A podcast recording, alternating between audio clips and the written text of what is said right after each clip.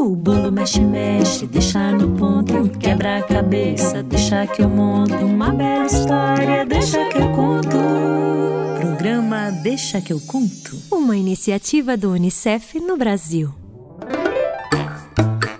Olá, meu nome é Kiara Terra, eu sou contadora de histórias, escritora e tô aqui para convidar todo mundo para brincar comigo. Chama seu pai, sua mãe, seu irmão, até o cachorro, se tiver por aí é bem-vindo. Agora, se tem alguém que você tá com saudades e a pessoa tá longe, aí a gente brinca e depois você conta tudinho pra pessoa. Quem sabe ela não ouve o programa do lado de lá, da casa dela. E hoje a gente começa com uma história que eu acho que todo mundo conhece. Só que é essa versão, uma versão muito diferente. Você já ouviu falar de uma certa galinha que botava botava ovos de ouro? Hum, eu acho que sim. Logo depois, a gente vai ouvir uma carta para crianças do Timor e São Tomé e Príncipe. E é a história de uma menina que lutou pela água no seu país. Por fim, a gente vai conhecer uma avó. Lembra daquele quadro Como é sua avó? E quem vem contar é uma menina muito bonita de 7 anos de idade. Ao final, a Mafuane Oliveira é nossa convidada para um trava-língua delicioso que vem logo depois da gente brincar com o tempo. Ah, vem ouvir porque tá lindo esse episódio. Churu chuchu, se a gente não pode sair, as palavras podem. Churu chuchu, se a gente não pode sair, as histórias podem. Se a gente não pode sair, as histórias podem. A história da galinha dos ovos de ouro. Você já ouviu essa história? Ah, eu aposto que sim, é uma história muito conhecida, mas hoje a gente vai fazer uma versão muito diferente. Vem comigo, você vai ver. Era uma vez um casal muito pobrezinho que vivia numa cabana. Era uma casa que era só telhado e chão de terra batida. Os dois nem mesa tinham tinham só dois pedaços de tijolo onde eles improvisavam um fogão e eles comiam um pouquinho que tinha e cada dia parecia menos. Numa noite apareceu uma mulher, bateu na porta e cantou assim: Oi, abre, oi, abre, seu senhor. Oi, abre, oi, abre, por favor. Eu tô fome, não é nada pouco. Eu tô com fome, não quero confusão. Abra a porta agora, me dê um pedaço do seu pão. Naquele dia, eles só tinham meio pãozinho para comer e quase nada de sopa. Mas o homem, comovido com a cantoria, deixou a moça entrar e quando ele abriu a porta, ele viu que ela não era moça, ela já era velha. É que talvez o tempo tivesse feito ela parecer mais velha do que ela era, tão sofrida. Ele então dividiu o prato de comida. Comeram todos, ele, a mulher e a senhora. Ou então a moça, que ninguém sabia muito bem que idade ela tinha. Quando ela foi embora, antes de se despedir, ela cantou: Eu sou uma feiticeira Vim entregar um presente mágico. Quem me abriu a porta tão generosa foi Maria e você, José. Agora entregarei uma galinha é um bicho de pena e bico, mas tem outra linha. Atenção, abram os olhos, atenção ao coração, olhem dentro de vocês.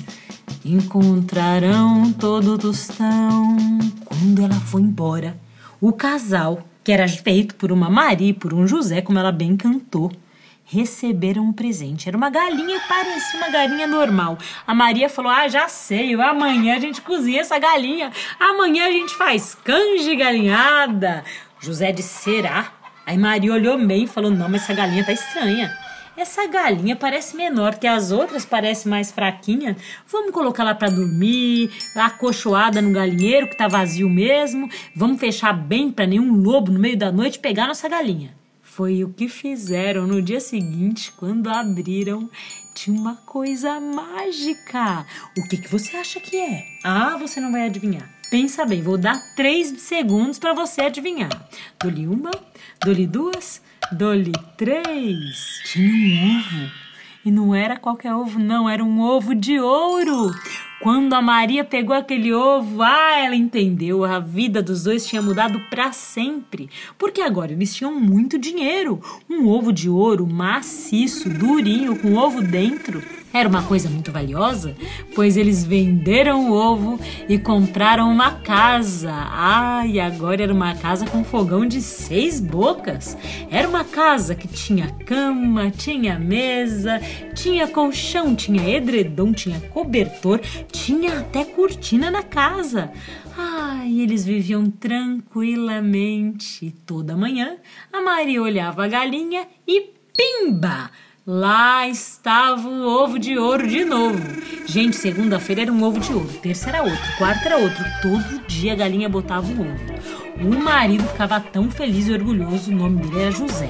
José ficava tão feliz e orgulhoso que oferecia àquela galinha a melhor ração do mundo, os cisquinhos selecionados, minhoca ao final da tarde, todas as regalias. A galinha tinha um laço vermelho no pescoço e era tão bonita. Só que um belo dia, o homem começou a olhar para a galinha e começou a pensar o seguinte: epa! Hoje eu acordei e percebi que tô com cabelo branco, Maria. Percebi que de ontem para hoje, de anteontem para ante, ante, anteontem, eu ando mais cansado. E percebi que desse ano para o ano passado eu já não sou mais o mesmo que eu era. Assim como eu não sou mais criança, eu não sou mais jovem e já tô um senhor. Essa galinha também vai envelhecer. E quando essa galinha morrer, Maria, Ai, Maria, nossa vida vai ser triste de novo. A gente vai ficar quase sem comida outra vez, Maria. Como é que vai ser? Maria olhou para ele e disse: Mas que pensamento comprido foi esse, meu querido? Ah, talvez a gente morra até antes que essa galinha, deixa disso. Só que ele ficou intrigado. E de tanto conversar com a Maria, ele pensou: como será que essa galinha bota ovo de ouro, Maria? Será que é uma máquina de ouro que tem lá dentro? Será que tem uma varinha mágica? Será que o ouro se espalha e vai se transformando através da ração que ela come? Será que ela tem o intestino, o estômago, o esôfago e todos os órgãos de ouro? Ou será que o ovo é um ovo normal quando está dentro dela e só vira ovo de ouro quando o ovo sai? Na dúvida, ele começou a observar a galinha que ficou até constrangida. Não, durante um dia inteiro ela não botou ovo nenhum. Na noite seguinte também não botou. Aí ele percebeu que a galinha não gostava que ele ficasse olhando assim tão de perto. Mas o tempo foi passando e a ideia parecia um chiclete que tinha grudado na cabeça dele. Numa noite, ele pensou que se ele soubesse o segredo de dentro da galinha, ele poderia fazer galinhas mágicas e vender por aí e que ele ganharia muito dinheiro. Com esse dinheiro, ele viajaria o mundo inteiro. Com esse dinheiro, ele compraria casas muito bonitas, vestidos para Maria, roupas para ele. Talvez ele até encontrasse a vacina do coronavírus investindo muito dinheiro na ciência e na tecnologia para que os médicos e pesquisadores descobrissem como fazer. Ele ficaria riquíssimo, muito poderoso, talvez ele fosse mesmo presidente do mundo. E então ele foi até o galinheiro. A galinha dormia tranquila. Boa noite, meu amor. Dorme um sono tranquilo. Quando ele cortou a barriga da galinha. E a galinha morreu.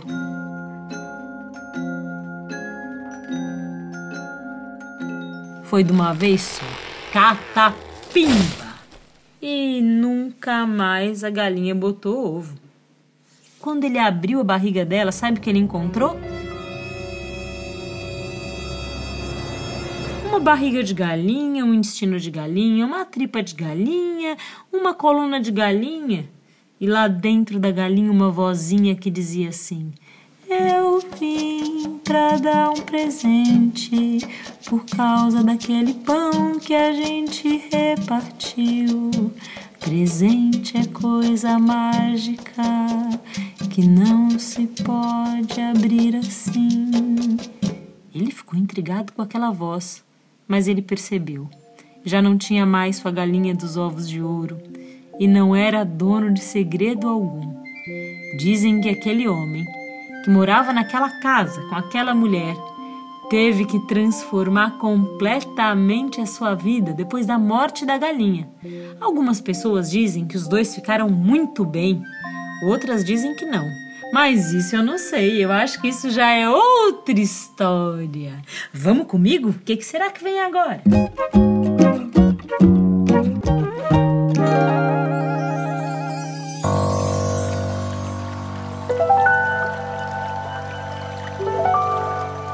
Meninas muito, muito, muito especiais. Essas histórias são histórias verdadeiras e hoje a gente vai falar da Autumn Pertier. Quando ela tinha 8 anos, ela recebeu uma notícia de que a água que saía da torneira, do poço, que tinha para beber ali perto da casa dela estava muito suja. Não dava para beber, porque se bebesse a pessoa podia até ficar doente ou então morrer. Ela precisava ferver cada gotinha. Então ela começou a olhar para a água e pensou que para muitas pessoas a água não está viva nem tem espírito, mas que para ela e para sua comunidade nós todos fazemos parte da água e a água faz parte de nós. E ela disse para o mundo todo que o povo dela acredita que não é verdade que a água não tem alma.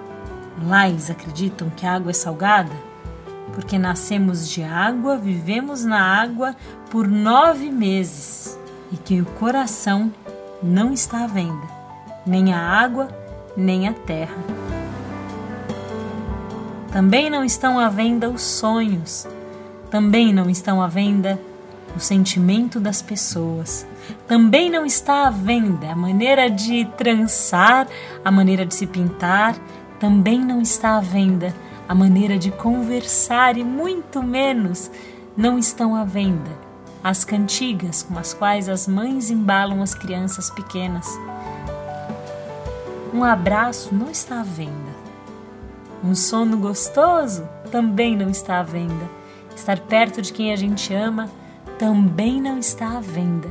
E como a água é uma coisa essencial para que todos estejam vivos, há de se respeitar o espírito das águas, seus sentimentos, suas memórias e lembrar: nem tudo pode ser vendido. Algumas coisas estão aqui para serem vividas, partilhadas e respeitadas. Isso que eu falei agora foi o que ela, Peltier, falou lá numa reunião de gente muito importante nos Estados Unidos, em Nova York, em que vários homens e mulheres que cuidam e mandam no mundo se reuniram para conversar sobre o clima. O que será que o pessoal achou da fala dela, tão pequena, falando de coisas tão importantes? Eu gosto de ouvi-la falar porque isso me lembra que você não precisa ser grande para colocar a sua opinião e para mudar o que está ao seu redor. Você também não precisa ser um adulto para ter opinião, para falar de si, para conhecer o mundo e para trocar com seus amigos. Você, criança, já é do seu tamanho, com o seu olhar, com o seu jeito de estar no mundo não precisa esperar se tornar um futuro. Bom, mas eu acho que isso já é outra história.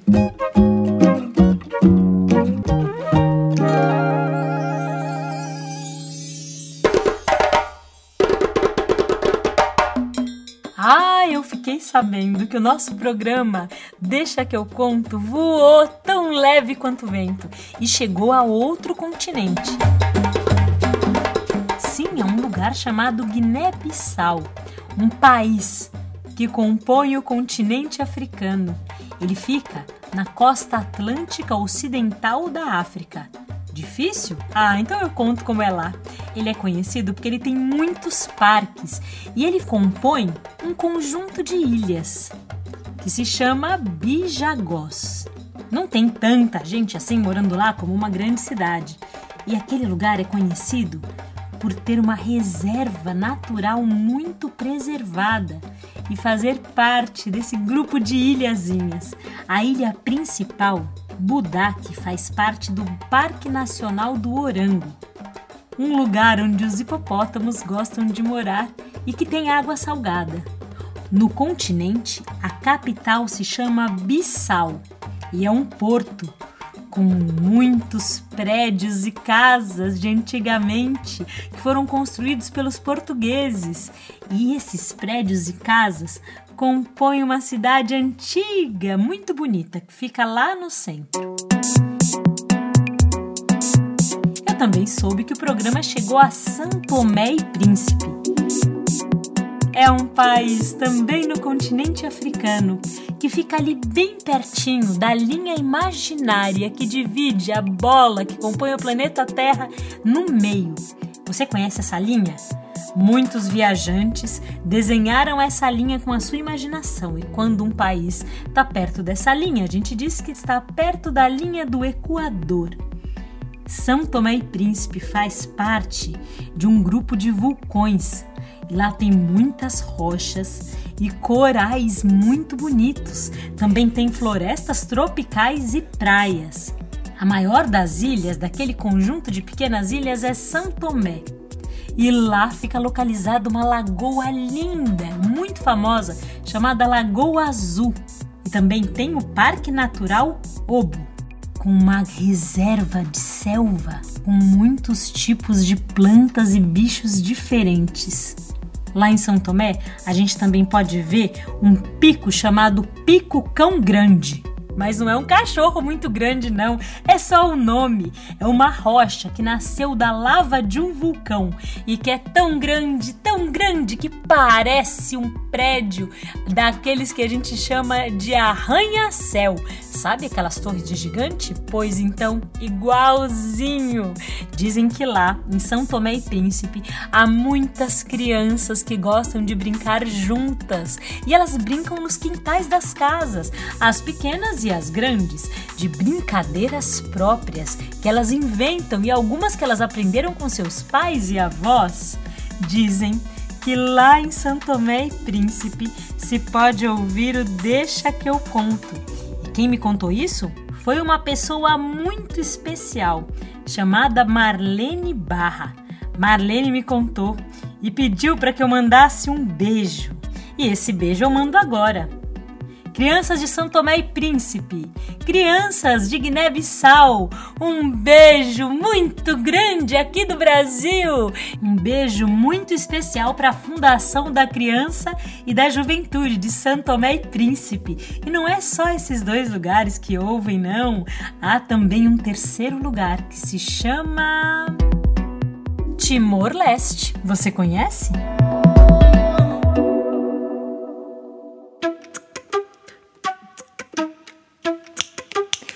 Si, u, xi, pa. Si, u, xi, pa. Palavra para brincar. Às vezes eu mesma me pergunto: será que vai demorar para a pandemia passar? Será quanto será em tempo que a gente vai ter que esperar para passear de novo, abraçar os avós, viajar? Ai, às vezes o tempo passa tão devagar e parece que faz tanto tempo que a gente está em casa. Isso me lembrou uma história muito bonita que diz que todos os sentimentos viviam num lugar muito tranquilo, com água limpa perto de uma floresta e viviam em paz. Tinha um pouquinho de raiva, tinha um pouquinho de amor, a amizade, a esperança, a tristeza também estava lá. Todo mundo vivia cada um no seu canto, todo mundo de vez em quando se encontrava e às vezes uma pessoa podia até sentir duas coisas ao mesmo tempo. Você já sentiu raiva e alegria? Você já sentiu tristeza e esperança? Você já sentiu, deixa eu ver, vontade de rir e chorar ao mesmo tempo? Ah, nesse lugar os sentimentos conviviam em paz, muito tranquilamente, até que um dia a raiva contou para todo mundo que ia acontecer um inundamento, que o mar ia subir tanto, tanto, tanto, tanto, que quem não fosse embora dali morreria afogado. todos os sentimentos começaram a fazer seus barcos, todos, todos, todos eles. E barcos fortes, resistentes, uns grandes, uns de assoprar, como aqueles botes parecidos com boia, outros de madeira bem firme, só um que não. Ficou ali tranquilo, olhando todo mundo. Sabe quem era? Era o amor.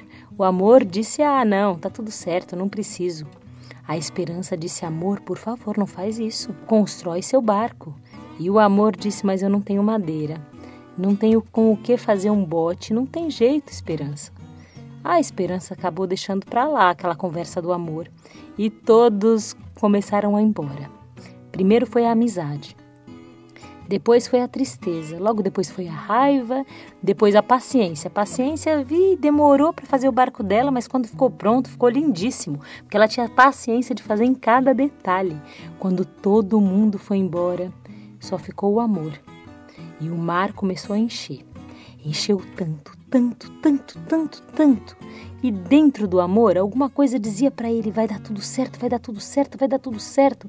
Só que uma partezinha dele já estava começando a concordar com a esperança. O mar estava subindo rápido demais e ele estava ficando assustado. Vocês sabem quem veio buscar o amor? Sabem? Ah, eu vou dizer.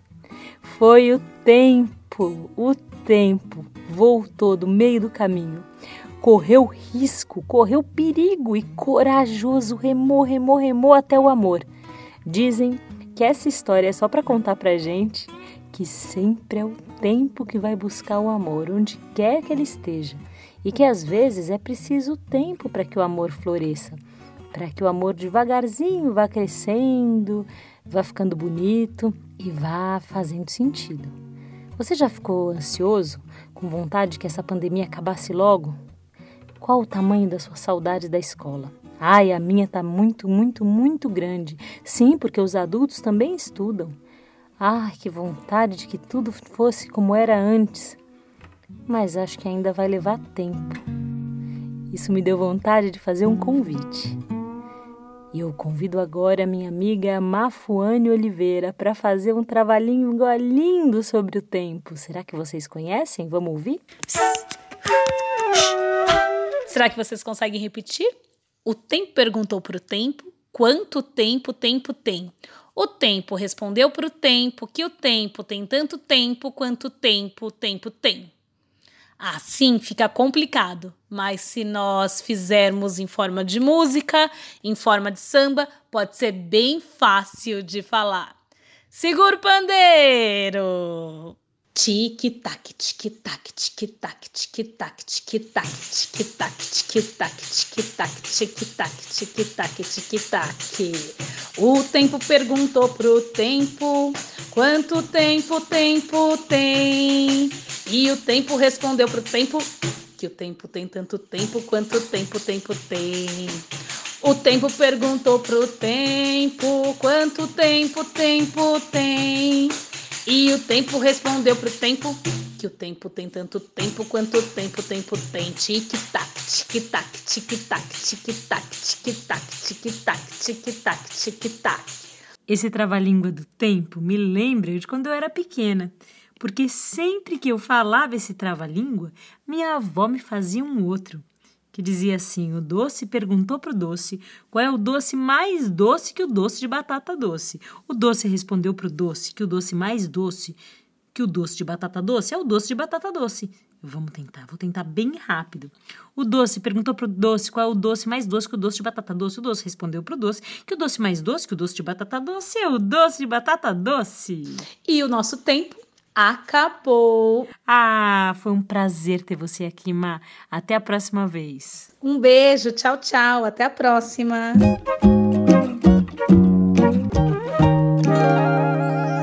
As avós são mesmo seres muito engraçados porque viveram muita coisa. Geralmente elas têm coleções de coisas pequenininhas, ou coleções de livros, ou coleções de frases que elas gostam de dizer como grandes sabedorias que elas não queriam que se perdesse. Como é a sua avó? Minha avó é legal, engraçada, brincalhona e legal. Tchau.